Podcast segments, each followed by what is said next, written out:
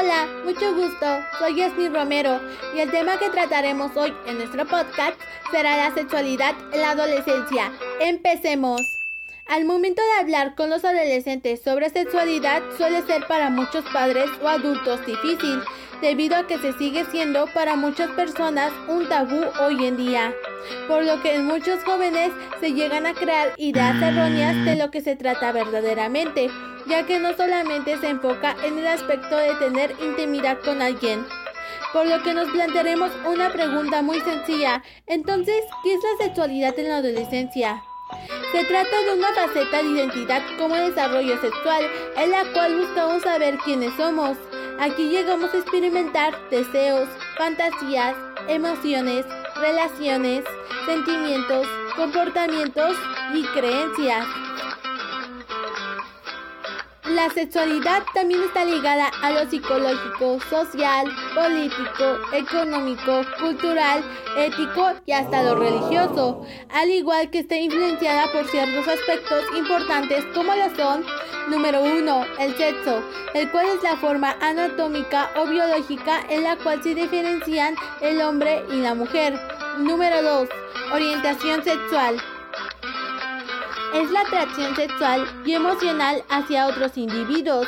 Existen diferentes tipos de orientación sexual, los cuales son heterosexual, son personas que sienten atracción hacia personas de su diferente sexo. Homosexual, son personas que sienten atracción por personas de su mismo sexo. Bisexual, son personas que se sienten atraídas por los dos sexos, tanto hombres como mujeres. Pansexual son las personas que sienten atracción por cualquier persona, independientemente de su género o sexo. Y asexual son personas que no sienten atracción por ningún tipo de género o sexo. Número 3. Identidad de género. Se asocia de cómo una persona se identifica psicológicamente, o más bien cómo se define a sí mismo respecto al género que pertenece, ya sea masculino o femenino. Aunque hay muchos más géneros en los cuales se puede identificar como a género, no se identifica con ningún género. Bigénero es la persona que se identifica a sí misma como hombre y mujer para adaptarlo en diferentes circunstancias. Trigénero se identifica como hombre, mujer y un tercer género. Y pangénero se clasifica con varias identidades de género. Los adolescentes pasan por tres tipos de etapas en las cuales empiezan a desarrollar su sexualidad. Número 1. Adolescencia temprana. Esta va entre los 10 y 14 años de edad. Aquí empieza la autoexploración de sus genitales, las cuales se podría definir más bien como la masturbación. Número 2. Adolescencia media. Esta va entre los 15 y 17 años de edad. Muchos adolescentes aquí empiezan a llevar a cabo ya una vida sexual activa. Número 3. Adolescencia tardía, que va entre los 17 y 21 años de edad. Aquí, el adolescente adulto ya no solamente busca tener relaciones sexuales con una persona, sino que también busca tener relaciones formales y sociales, debido a que ya es una persona más consciente para tomar mejores decisiones, sabiendo las consecuencias que podría traer consigo cada una de ellas.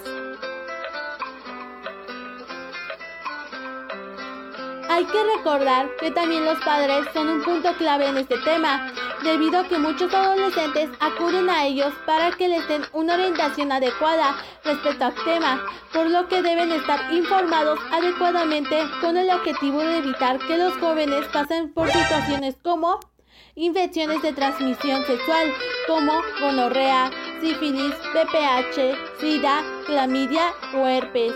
Embarazos no planeados, donde en muchas ocasiones se llevan casamientos forzados que cometan abortos mal practicados en lugares clandestinos en donde podrían poner su vida en riesgo o de sufrir abuso sexual. También hay que recordar que los métodos anticonceptivos son bastante fundamentales al hablar sobre este tema, los cuales los más mencionados son el condón femenino como el condón masculino, la píldora del día siguiente, los parches, los diafragmas, el DIU y el anillo hormonal. duda, al momento de hablar sobre este tema, nos damos cuenta que no solamente se trata de tener relaciones con alguien, sino que está, está relacionado con varios conceptos, el cual lo constituyen completamente.